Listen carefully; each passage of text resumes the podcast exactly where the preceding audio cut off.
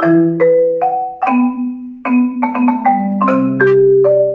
onda muchachos? Bienvenidos al episodio número 37 de What Fornication, el podcast, un programa donde cada semana les contaremos historias de la cultura y el folclore guatemalteco, así como hechos y personajes que han marcado nuestra historia. Yo soy Johnny Pérez. Y yo soy Kepman. ¿Cómo estás, Johnny? Contento de estar de regreso después de una semanita de, de descanso que nos tomamos ya feliz para continuar con este proyecto. Cierto, después del episodio de Mikulash sentí una liberación como que ya se acabó todo. Pero no, esto apenas empieza, aún tenemos que seguir lanzando episodios y ya estamos de regreso con este episodio que va a estar buenísimo, de verdad. No, no sé qué puede ser. Ya vas a ver, esto es como una película de acción. Prepárate, vayan por sus palomitas, vayan por su refresco. Imaginen que esto va a ser como ir al cine. Oh, Uy, eso me emociona. A ver, a ver, a ver. Tiene hasta mejor trama que Rápido y Furioso. Ya con eso, vamos al episodio porque ya tengo ganas de contar todo esto. Vámonos de una.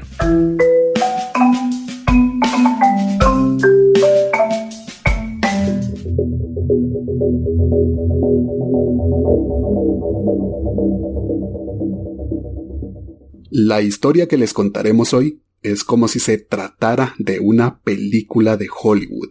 Un plan perfectamente ejecutado permitió que tres hombres burlaran la seguridad del Aeropuerto Internacional Aurora en solo 10 minutos.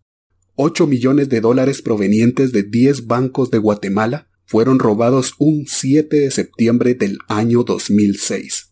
Lo más sorprendente de todo es que no se accionó ni una sola arma de fuego.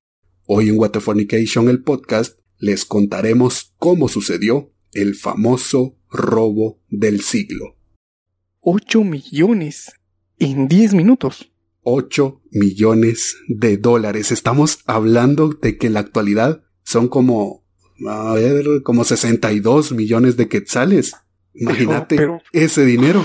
No, no me puedo imaginar. Bueno, me imagino que son bolsas. Que el equipo de Toreto estuvo aquí, rápidos y furiosos. ¿Qué pedo en esa época? Algo así, mira, ahorita saqué mi calculadora, me puse a hacer cuenta de a cuántos salarios mínimos equivale. Son aproximadamente 20 mil salarios mínimos le puedes pagar a 20 mil personas con eso que desapareció en 10 minutos. Tuvo que ser una caja fuerte o algo porque ya 8 millones de dólares. pero es que vos ya te estás imaginando como la película de Rápido y Furioso donde sale con la caja fuerte rodando por toda la ciudad. No, ya te voy a contar cómo sucedió, pero necesito antes que dimensionen eso, cuánto dinero es, a cuánto equivale. Aquí dice otra cuenta, son 7 millones de chucos los que te puedes comprar con ese dinero, ya hice la cuenta. ¿Con qué comparación haces el dinero? No, es que de verdad ya no sé ni con qué compararlo. no sé ni, de verdad no sé ni qué haría con eso. Yo a lo mejor a lo loco me pondría a comprar, ah, mira, dame esa casa, dame ese carro, ahora quiero esa finca, cosas así, de verdad no, no sabría ni qué hacer. Puro Pablo Escobar, su finquita. ¿Vos qué harías con ese dinero? Compraría el papel higiénico. ¿Qué? Sí, el papel higiénico. ¿Para qué? sí, porque mira, mm, estás diciendo que vas a comprar 7 millones de chucos. Obviamente no te los vas a comer todos. No, pero lo si lo compras de la carreta. Así que mitad, mitad serían 3.5 millones de chucos. El resto... Lo vendes. lo vendes ahí en la calle y les va a hacer mal. Al momento de hacer mal, yo voy a revender el papel y voy a tener doble ingreso. Es que es mente de tiburón, papá. Mente tiburón. Ay, sí, mentalidad de tiburón. Robar 62 millones de quetzales para la mitad invertirlo en chucos y la mitad en papel higiénico. Perfecto. es que todavía no entiendo cómo es que en 10 minutos se robaron esas bolsas, cajas o lo que fueran el caso no van con seguridad y toda esa onda, porque has visto esos que bajan del banco, siempre andan dos ahí con, con, una, un arma. y ya vamos a llegar a eso porque precisamente aparecerán esos que llegan al banco en sus carritos, van a aparecer aquí. Tranquilo, no te emociones. Vamos a ir por partes. Y obviamente un atraco como este no lo puede hacer alguien solo. Necesitan un plan que debe salir a la perfección se necesitan colegas con quien acuerdan antes cómo repartir el botín y si todo sale perfecto, pueden venir problemas. Ahí sí entra lo que decías de que necesitan armar un plan y te imaginas al equipo de Toreto porque así como ellos actúan en la película, pues exactamente lo mismo sin involucrar aquí vehículos modificados. En tu carreta de chucos ahí empujando las bolsas de dinero para que nadie sospeche. Subiéndonos en el bus de las, las esmeraldas, esas de los paras, los de quiches, así vuelan, Sí, la, Ni Toreto alcanza. Ahí. Vos vas cuidando tu mochila y viene el ayudante y solo te la jala, la tira arriba de la camioneta y ya no te deja hacer nada. No, pero ahí es exacto lo que querés porque no querés llamar la atención. Ahí tranquilo. pero esas cosas siempre se pierden. Recuerdo que una vez por poco se pierde mi mochila porque la tiraron así en una camioneta arriba. Y cuando bajaron todas las verduras que llevan los comerciantes, creo que ahí tiraron mi mochila y me di cuenta a tiempo. Todavía dije, ¡eh! Mi mochila no, si no la dejan ahí, eh, quién sabe por qué departamento. Una mochila, una de esas grandotas, ahí tiran los 62 millones de, de quetzales mencionaste y que se pierda entre los tomates. ¡No! y además de eso, pensaba, bueno, ya imaginamos que llega bien ese dinero a su destino. Esto no es como repartirse un terreno o una casa donde siempre hay problemas por eso. Ahora imagínate por una cantidad así los problemas que pueden haber. Y eso te iba a mencionar, para repartirse todo ese dinero. Y ya pensando, tuvo que ser un equipo muy pro para saber cómo, cómo funcionaba, cómo robarse el dinero, cómo esconderlo. Y a la hora de repartirlo siempre sale ese, no, yo hice más que aquel, yo merezco más, Nel, aquel no hizo nada, le una parte y así. Y conociendo cómo somos aquí en Guatemala, puros gatos y chuchos empezaron a hacer ahí. Correcto, para mí que ya sabes de qué te estoy hablando, estás fingiendo que no sabes la historia, no me engañas. No. Todo lo que, estás diciendo es así. Todo lo que estás diciendo es así. Es que es Aquí como dijo Toreto, allá es Brasil, aquí es Guatemala. ¿Qué más esperabas? Por ir a la tienda con un billete de 10 ya te haces pleito con tus amigos, ahora con cantidad de millones de quetzales. pues bueno, eso fue lo que sucedió, pero antes debemos saber cómo fueron esos hechos, que realmente no se necesita mucho contexto, vamos a entrar de lleno a la acción para que no estén esperando. El único contexto que hay es que habían 8 millones de dólares en efectivo provenientes de 10 bancos de Guatemala que iban a ser trasladados a una reserva federal en los Estados Unidos. Podemos suponer que esto era algo rutinario, algo común en los bancos, desconozco si aún lo hacen así o aprendieron su lección desde esa vez y ahora utilizan otros métodos para transportar efectivo, pero ese 7 de septiembre del 2006 así planeaban hacerlo por la vía del Aeropuerto Internacional Aurora. Iban a meter todo ese efectivo en un avión y vámonos para los Estados Unidos. ¿Y dónde lo meten? En el aeropuerto donde ahí te dejan pasar sin visa, solo si vas con algún papelito en la mano ya te dejan pasar. Aunque sí, tuvieron que ser muy creativos para sacarlo de, de la Aurora. Muy creativos y además de eso tenían que saber cómo funcionaba todo internamente porque con lo que no contaban los del aeropuerto es que había un grupo de personas que hay que aclarar es gente de peso, gente que tenía cargos o rangos importantes en instituciones del Estado. No era un grupo criminal cualquiera, sino todo lo contrario. Eran personas que sabían perfectamente cómo funcionaba todo. Tenían desde conectes hasta un plan totalmente detallado. No dejaron cosas a la suerte, todo estaba según el programa que hicieron seguramente. A tal hora vamos a hacer esto y esto y esto y esto y esto. No, no, no, no, yo creo que aquí llegó el fin del episodio. Yo no me quiero meter en problemas, no quiero parecer ahí tirado. Estás hablando ya de cosas ya. Oh. Estamos hablando de instituciones, capitanes. Sí, de todo lo que me está pasando. Pero no, tranquilo, porque por eso vamos a evitar nombres. Vamos a necesitar de tu habilidad para inventar nombres. Ya lo hiciste, de hecho. Yo creo que ya está. Imagínense al equipo de Toreto y ya. No vamos a dar ningún Pero nombre. Toreto es el líder y el resto de los que actuaron, imagínense que es el O'Connor, el, el Ron, que otra había el Han, hasta Teo Calderón y Omar andaban por ahí, imagínense eso. Eso sí, eso sí se parece. Creo que más de algunos se parece, pero hay algo, hay un dato curioso. Hay que imaginar a, a Toreto gordo. ¿Por qué Porque, gordo? porque, porque todos los que son líderes son gordos aquí en Guatemala. No miras del Congreso gordito. Al No, jefe de policía gordito.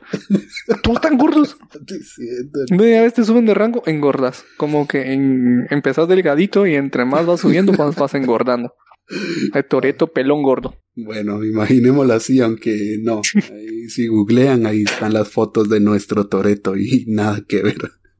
Pero sí era muy importante aclarar eso de que los que están involucrados era gente de peso, gente con cargos importantes incluso en el Estado. Porque no vaya a ser que demos algún dato mal y nos metamos en problemas. Entonces, está bien, mejor crear estos personajes ficticios para todo esto. Imaginen, si no les gusta Rápido y Furioso, hay otras opciones, tal vez La Casa de Papel. Ah, lo quitaste. Sí, eso te iba a decir. Sí, ¿qué otra opción? Hay un montón de películas de ah, ah.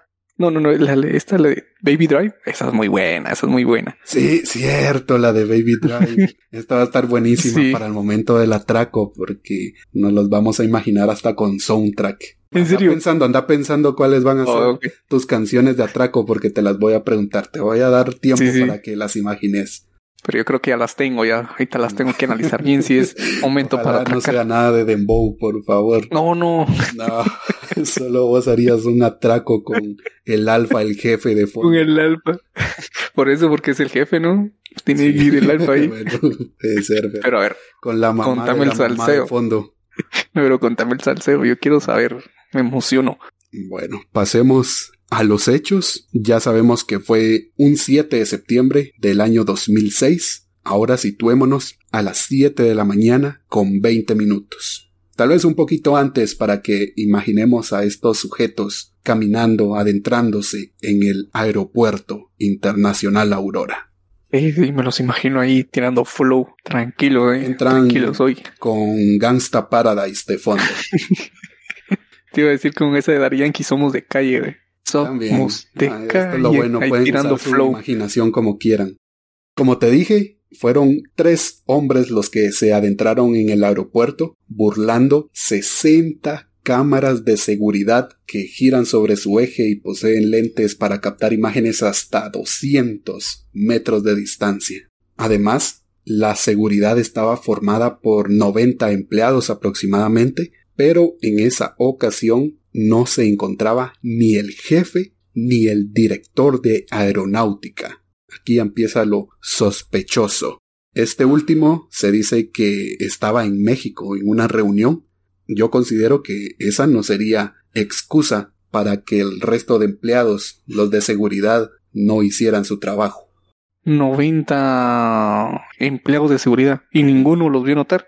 Y que los jefes misteriosamente ahí tuvieran vacaciones o reuniones. Más que sospechoso.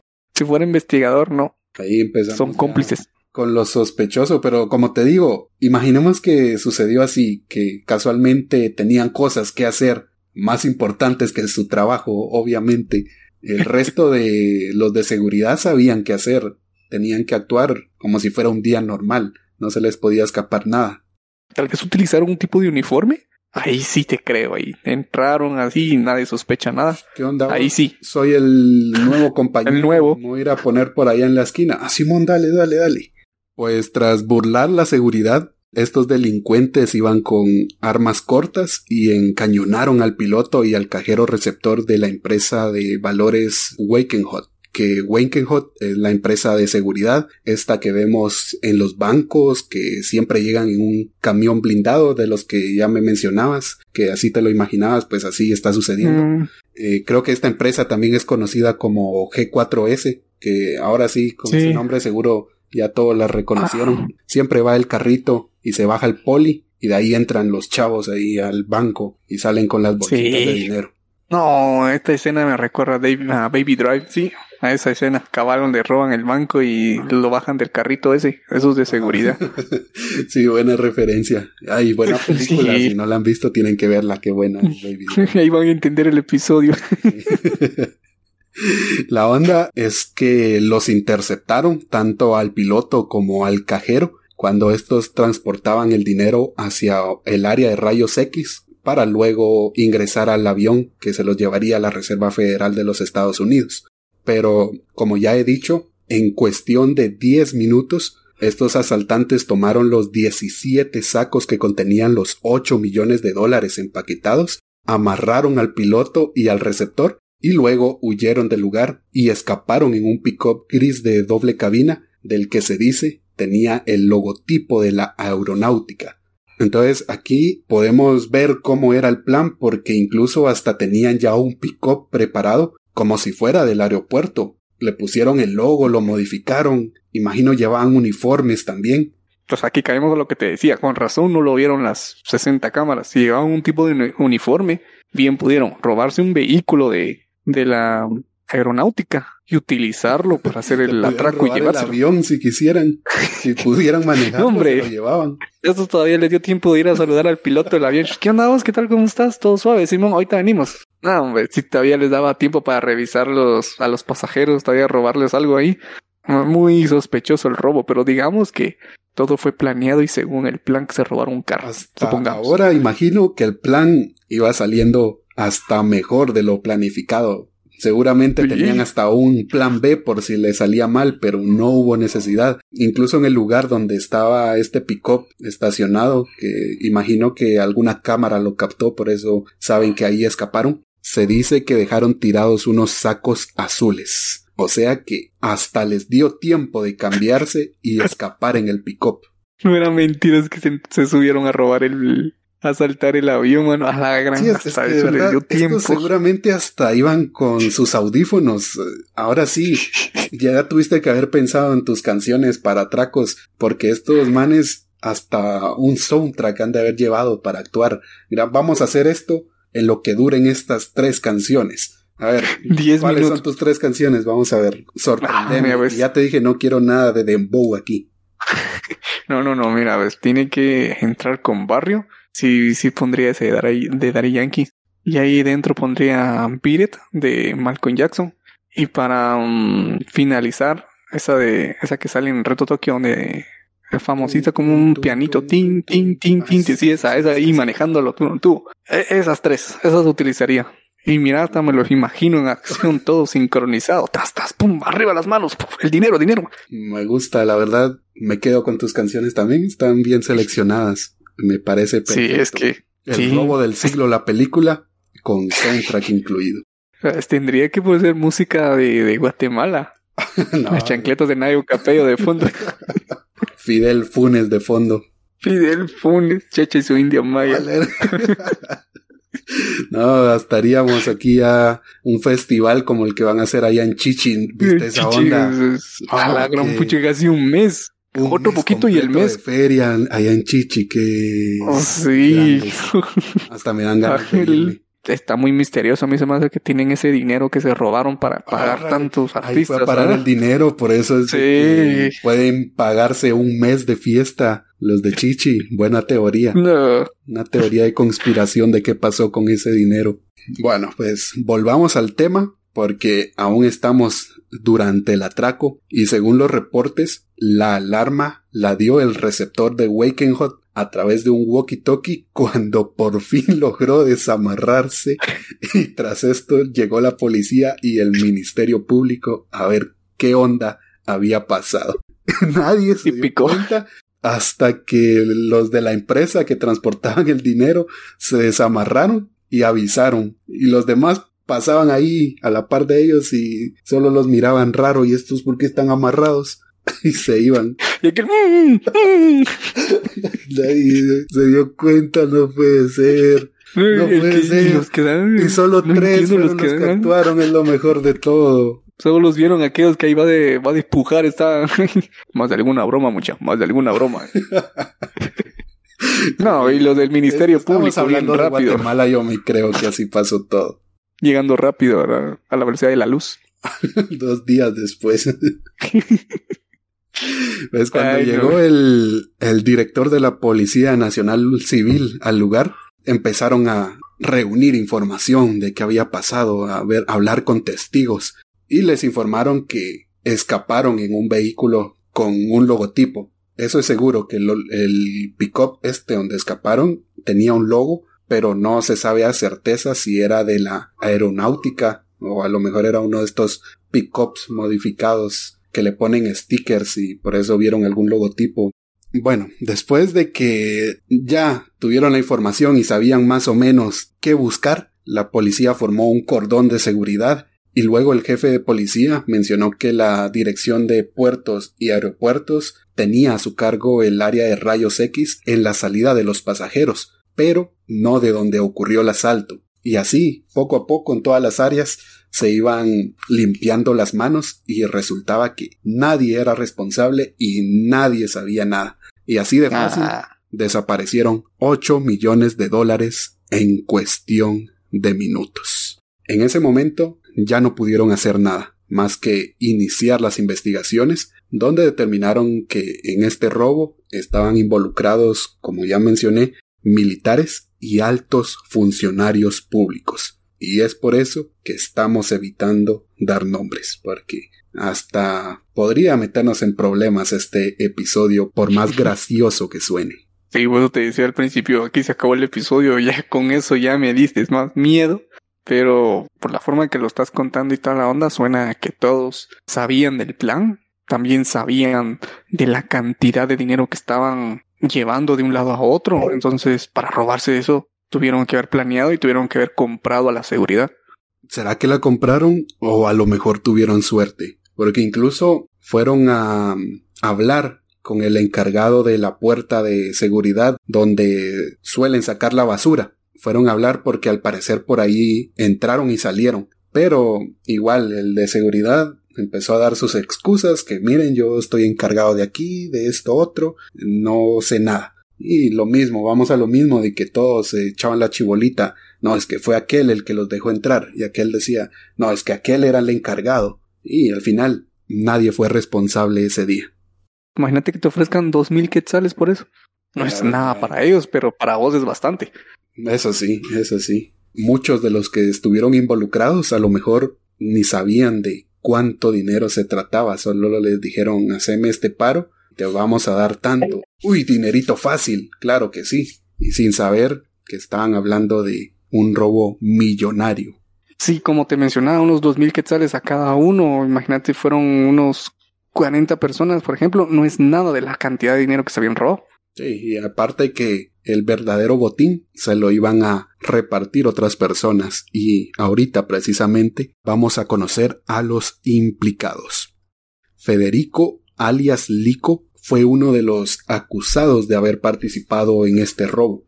Este señor desapareció un 21 de septiembre de el mismo año 2006 junto a su esposa y su hijo de dos años cuando se transportaban en un vehículo en la avenida Petapa en la zona 12. Pero aquí te voy a poner una pausa grandote. A ver. Me mencionaste que no ibas a decir nombres. Te acabo de tirar el nombre del, ¿cómo se llama? No jodas, aquí ya me metiste problemas. pero, este vamos pero te dije el nombre, no te dije apellido, precisamente para esto, pero sí, tenés razón. Ay, qué miedo. Este va a ser alguna solución? ¿Tenés algún nombre por ahí? Sí, sí. Este no suena que es el más pilas. Este tampoco suena que es el mero mero, así que suena como el secundario. Porque se llevó a su hija y su esposa. La vamos a poner Brian O'Connor. Sí, sí, ese se, se oye más al Brian. bueno, Brian O'Connor era un policía infiltrado también con los toretos. Ah, sí, puede, quedar, puede quedar. Y además está muerto porque igual que...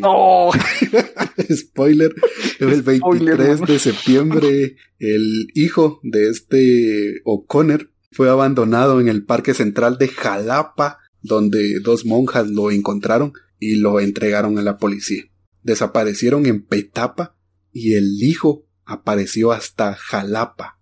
No, ya, ya, ya me spoileaste, pensé que iba a vivir. ya se murió. Bueno, al menos el niño que estaba chiquito sí sobrevivió. Pero, pero hasta Jalapa. pero el, el Brian O'Connor no corrió con la misma suerte porque apareció un 26 de septiembre con heridas de arma de fuego en unos cañaverales en Escuintla, mientras que su esposa seguía desaparecida y la verdad no sé si apareció, pero eh, este eh, man sí se murió. Eh, para sí. se murió. Solo encontraron el cuerpo. Sí, suena que se pelearon por dinero o se robó otro costalito más de dinero. Sí, suena que se enfrentaron y lo tenían puro narcos cuando mandaban a traer a uno. Sí, así merito. ¿Qué tenés hoy que te estás adelantando a todo lo que te tengo preparado? Sí, Yo precisamente a eso iba, porque aquí inició lo que te decía, que si el plan salía bien y lograban robarse ese dinero, iban a tener problemas entre ellos por el reparto de dinero. Y eso fue precisamente lo que sucedió con este hombre, que no hay nada confirmado, pero suponemos que lo mataron por algo relacionado a este tema. Y no solo él, también otras personas que, según investigaciones, estuvieron involucradas en este robo, que supongo no les quisieron dar su parte, también aparecieron de la misma manera. Si en Guatemala te matan por un celular, no digamos por unos cientos de miles de quetzales o millones incluso. No, sí, aquí no supieron administrarse bien en el robo. Se organizaron bien, pero administrarse el dinero no supieron. Aquí alguien quería más y dijo yo me agarro esto, vos no, y si no te me quitas o te quito. Tal vez sí lo planearon, pero ya viendo que todo salió bien y tenían ya entre sus manos ese botín, era inevitable, es que era obvio que iban a haber problemas, no había para dónde. Y esa precisamente era la preocupación del Ministerio de Gobernación de ese entonces, que varios de los involucrados en este asalto trataran de liquidarse uno a uno y a sus cómplices por dos razones. Primero, por la distribución del dinero y segundo, por seguridad y confidencialidad, de que no vayan a soltar la sopa, soltar la lengua, como solemos decir. ¿Sabes qué me recordó esto? A la escena del guasón. La, escena de Guasón cuando se matan uno por uno, creo que el francotirador mata como a tres y así poco a poco a la final solo queda el Guasón y el conductor del, del camión. Así me lo imaginé ahorita. Como que tenían un plan de segunda. Si todo salía bien, nos quitamos a este y este y este. y nos quedamos más dinero. eran parte del segundo plan y había otro plan que era solo para uno. Sí, así me lo imagino. Tenían como que el, el verdadero plan era que los otros hicieran el trabajo sucio y ya con el botín ellos iban a encargar de uno por uno quitándolo. Puede ser, o sea, lo podemos suponer por el momento, pero sí eh, hay muchas cosas obvias. Y todo esto podía alarmar a la población, que para ese entonces, estamos hablando del 2006, entre 2006 y 2007, pues ya las pandillas tenían atemorizado a todo el país, para que además de eso se le sumaran cuerpos de gente que era conocida por tener cargos importantes que aparentemente no estaban involucrados en cosas malas. Por ejemplo, eh, un policía, eh, un capitán que vos mirabas ahí en la calle, lo saludabas y lo conocías como una persona honesta, recta, honorable, y de la nada te enterabas que apareció muerta por ahí. Si era para preocuparse, la verdad. Más diría yo, sospechoso. Pero dejando todo eso a un lado, a ver, yo sé que vos sabes mucho y que te pones a investigar más. Mi pregunta es, ¿encontraron a alguien o interrogaron a alguien? Ese mismo año, ahí por octubre, ya habían pasado unos meses, ya habían investigado, ya sabían más o menos quiénes estaban involucrados, lo que a lo mejor no sabían era cómo encontrarlos. Y un 5 de octubre allanaron una casa en Vista del Sol en Zumpango, Zacatepeques, donde hallaron documentos y ropa de un capitán que estuvo involucrado en el robo. Y esto hizo que el cabecilla o el cerebro detrás de esta operación se preocupara. Imaginémonos a Toreto preocupado porque ya lo habían descubierto. Es hora de reunir a la familia. Pero la familia ya estaba muerta. o sea que sí se le, le palpitaba el, el aniceto ahí cuando se enteró que todo se estaba saliendo de control. Sí, el, nuestro Toreto Chapín ya estaba preocupado porque no se ocultó, no se ocultó para nada. Ahorita te voy a contar qué hizo para que lo descubrieran, pero antes de llegar a las declaraciones, este ex capitán visitó las instalaciones de prensa libre. ¿Por qué lo hizo? Para buscar acompañamiento para ponerse a disposición de un juez que llevaba este caso ya que él se sentía amenazado y con miedo a que le hicieran algo a él o a su familia, ya que dice que como seis vehículos con vidrios polarizados andaban rondando por su colonia, ubicada también en San Miguel Petapa, y él ya no sabía si eran vehículos de sus colegas o si eran investigadores o gente que le quería hacer daño. Se había vuelto un chirmol todo esto, ya no sabía qué hacer, así que optó por entregarse. Pero más que entregarse, era como seguir un plan, porque había planificado todo muy bien, que era soltar toda la información que tenía, delatar a quien las autoridades pidieran, a cambio de reducir su condena, o incluso que ni siquiera le dieran cárcel. Se hizo la víctima, pero todo era un plan. Tiene sentido quitarse los enemigos entregándose porque sabían que no lo podían tocar tampoco a su familia, y así él podía quedarse con el motín y hacer que todos los demás huyeran porque la justicia, entre comillas, los iba a perseguir. Sí. hombre, es que sí. Perfectamente estaba todo planeado. La verdad estaba bueno su plan. Entregarse, dar nombres, llevarse a lo mejor un par de años de cárcel, una multa y escapar con todo lo demás. Así que se hicieron todos los trámites, pero aún hacía falta hacer otras investigaciones, pero ya se sabía que él era culpable. Lo que sí podían hacer, según entendí el caso, es como darle libertad condicional. Esto a cambio de pagar una módica multa que para el dinero que habrá robado no era mucho. Era, a ver, ¿de cuánto te imaginas que podría ser una multa por este acto? Um, tal vez unos sus cien mil, ciento cincuenta mil, por ahí. te falta ambición, te falta corrupción de parte del Estado. Aunque, ¿cómo sería aquí? Porque le robas a los bancos, luego te ah. quita el Estado, luego se lo roba. ¿Quién le robó a quién? Sí, pues, eh, está extraño este caso. Pues no, buena pregunta. La onda es de que la multa que le dieron para tener como esa libertad condicional fue de un millón de dólares por lavado de dinero, ya que pudieron comprobar que fuertes cantidades de efectivo fueron depositadas a sus cuentas de banco y era dinero que lo vincularon a este robo. Entonces no fue muy inteligente que digamos porque mandó a depositar un montón de dinero así de la nada a sus cuentas de banco. ¿Quién haría eso? Y bueno, yo no haría eso. Ah, bueno, ahí no la pensó bien. Iba tan bien, iba a ser casi perfecto, pero bueno, los errores siempre pasan y este sí la, ahí sí la cagó, mano. ahí sí, la reta cagó. Pero bueno, que eran un millón cuando se robó como ocho. No, no sé, él tenía una parte, pero supongo que era más de un millón. Le salió bien, negociazo. Robarse 8 millones de dólares y que te den una multa de un millón y ya puedes volver a salir a las calles. Es rentable. eso es lo que Es muy rentable. Ahí hasta yo lo hago.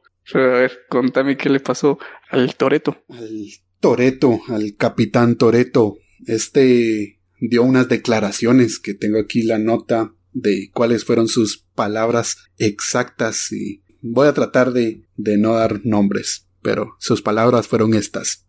Hay personas que tenían altos cargos en el gobierno pasado, el de Oscar Berché, y ya voy a dar nombres, pero primero lo voy a hacer en el juzgado y después a ustedes, los periodistas.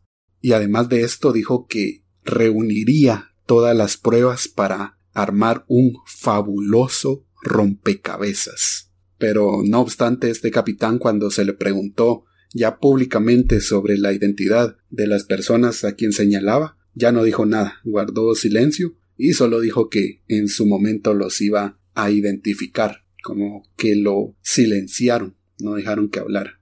Sospechoso, más sospechoso. ¿Y sabes qué es más sospechoso y más bonito? ¿Qué es? Todo esto, todo este caso del robo del siglo, se conecta a otro caso famoso que este sí te va a sonar y te va a emocionar, que es el caso Rosenberg, del que aquí no vamos a decir nada, no nos vamos a meter en eso. Ok, ahí sí, no digo nada, no, aquí no suelto nada porque sí es, no, no, no, sí es delicadito. El caso Rosenberg, nada. Por eso hasta este caso del robo es peligroso. Ya va a ser el Rosenberg, olvídense que vamos a hablar de eso algún día.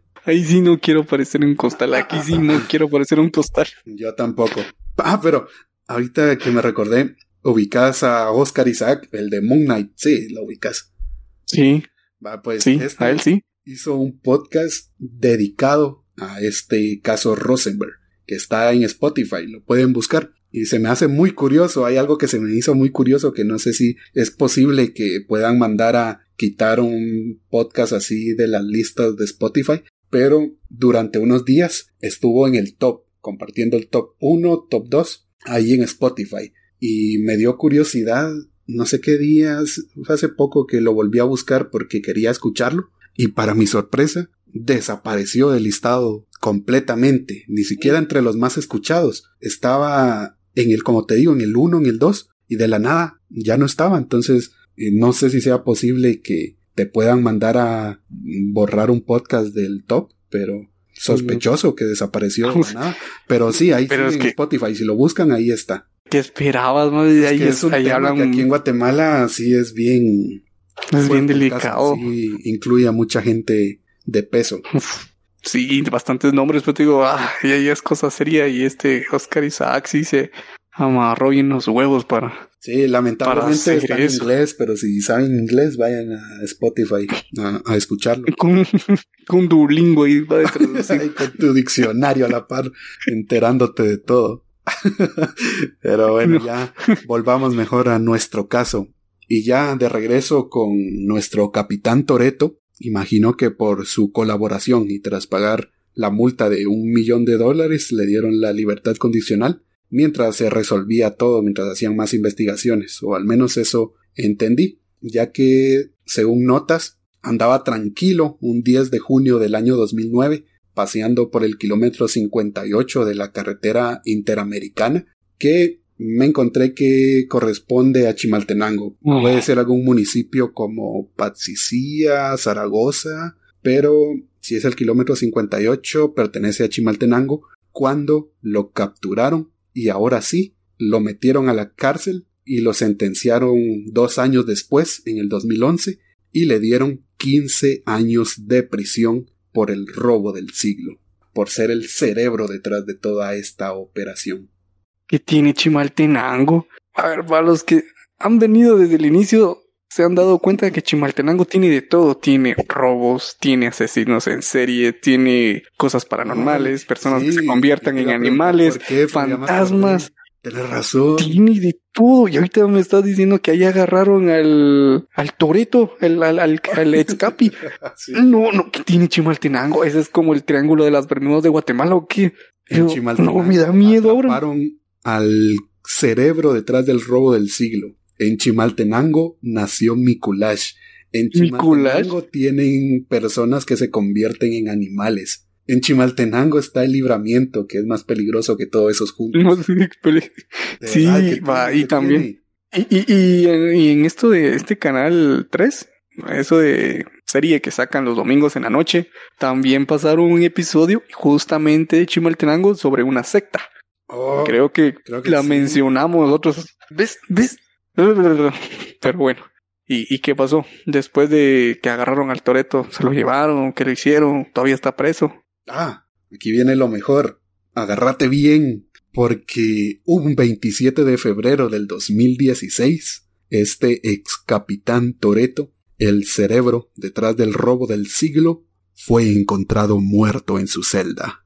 No, ¿cómo que va a morir en su celda? Toreto tenía que morir en acción, el, el Excapi tenía que morir en, en balazos. En No, una así. épica en la celda. Sí. Ah, así como la la película de Golpe Bajo de Adam Sandler. No. donde juegan fútbol americano. Pues Toreto Radio. tenía que acabar compitiendo contra los guardias en una carrera clandestina. ¿Sabes cómo sería mejor? Eso de la carrera de la muerte. Esa película, Oh, sí. Ahí murió Toreto. Ahí estaría Su- épico, pero no. La forma en que murió, de acuerdo con información de las autoridades del sistema penitenciario donde se encontraba, unos guardias de seguridad, a eso de las seis y media de la mañana, lo encontraron colgado de una viga de metal con una soga plástica amarrada al cuello. Y se desconoce en realidad si se suicidó o lo mataron. Sí, claro, ¿cómo lo van a desconocer? Nah, lo que acabas de mencionar creo que responde todo. No las vamos a creer que fue suicidio, entre comillas. Sí, eso fue, ah, se suicidó, no, no aguantó estar encerrado. Pero sí, ¿quién se va a creer eso? No, discutí eh, teniendo toda la información de, del inicio, cómo fue el robo y que él se, se quite la vida al final, nah, esa no me la trago, esa ni con cuchara me lo meten a la boca.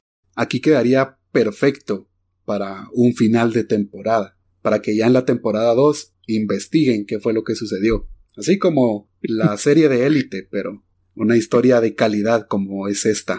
Quitando todas las escenas del delicioso, sí quedaría una buena historia de robo. Sería como la casa de papel, versión Guatemala. Versión Guatemala. Creo que quedaría bien, ¿eh? Quedaría bien, y en vez de nombres de ciudades, de departamentos. departamentos o municipios. El Shela, el, el, el Cobán, el Petén, que así se llamen los protagonistas. Quedaría. Venga, ojo Netflix, vengan aquí a Guatemala porque hay una buena historia. No, pero sí, sería algo bueno, interesante sacar algo, algo así bien chingón, lleno de acción, no como el juego eso de Kaibil, que fue una lata, man. Estamos dando demasiadas ideas y no nos van a dar regalías. Estamos dando la idea de una serie basada en el robo del siglo tipo La Casa de Papel. Ya dimos una idea de un videojuego tipo Street Fighters basado en leyendas de Guatemala. Rompe, rompe en todos lados. Pero bueno, por nuestra parte, así fue como sucedió el llamado robo del siglo un 7 de septiembre del año 2006 en el Aeropuerto Internacional Aurora de Guatemala. ¿Qué te ha parecido esta historia, Johnny? Es emocionante al, escucharlo, pero también lamentable, porque todo ese dinero es la mayoría de, de nosotros, ¿va? Es interesante cómo se conectan eh, algunas cosas que sí dan miedito con eso de del caso de Rosenberg, que si está bien delicado y que tenga conectes me hace pensar que esto puede ser bien, puede parecer ser una película de acción con secuela. esto solo es la punta del iceberg, pero hay más en el fondo, porque muchos involucrados en este robo también estuvieron involucrados en el caso Rosenberg y Ahí pueden googlear un poco si quieren averiguar más. Pero más nos roban el estado y la gasolinera porque ahora sí sale caro salir. Sí, en eso estaba pensando que sinceramente después de toda la corrupción descarada que vemos en la actualidad, si este fue el robo del siglo, para mí que ya fue superado y varias veces porque para personas comunes y corrientes como nosotros, ese es dinero que no podemos imaginar, pero para esta gente que se dedica a ser corrupta, ese robo fue como sacar 10 quetzales del monedero de tu mamá. Sí, algo, algo que me dice que sí, también le pagaron a personas ahí para que no dijeran nada. Sí, y hoy en día. De, de terminar el tema, mientras investigaba, me puse a buscar gente en los comentarios de las notas respecto a este tema y hay varios que tienen su anécdota que recuerdan esto, pero me llamó la atención la de alguien que comentó que conocía a una señora que era costurera, que tenía un hijo que trabajaba en el aeropuerto por esa fecha y que ellos eran personas humildes, tenían una casa bien sencilla, que no se daban lujos, pero que tiempo después de que sucedió esto del robo, ese muchacho apareció con cosas que no iban acorde con lo que ellos tenían antes de eso.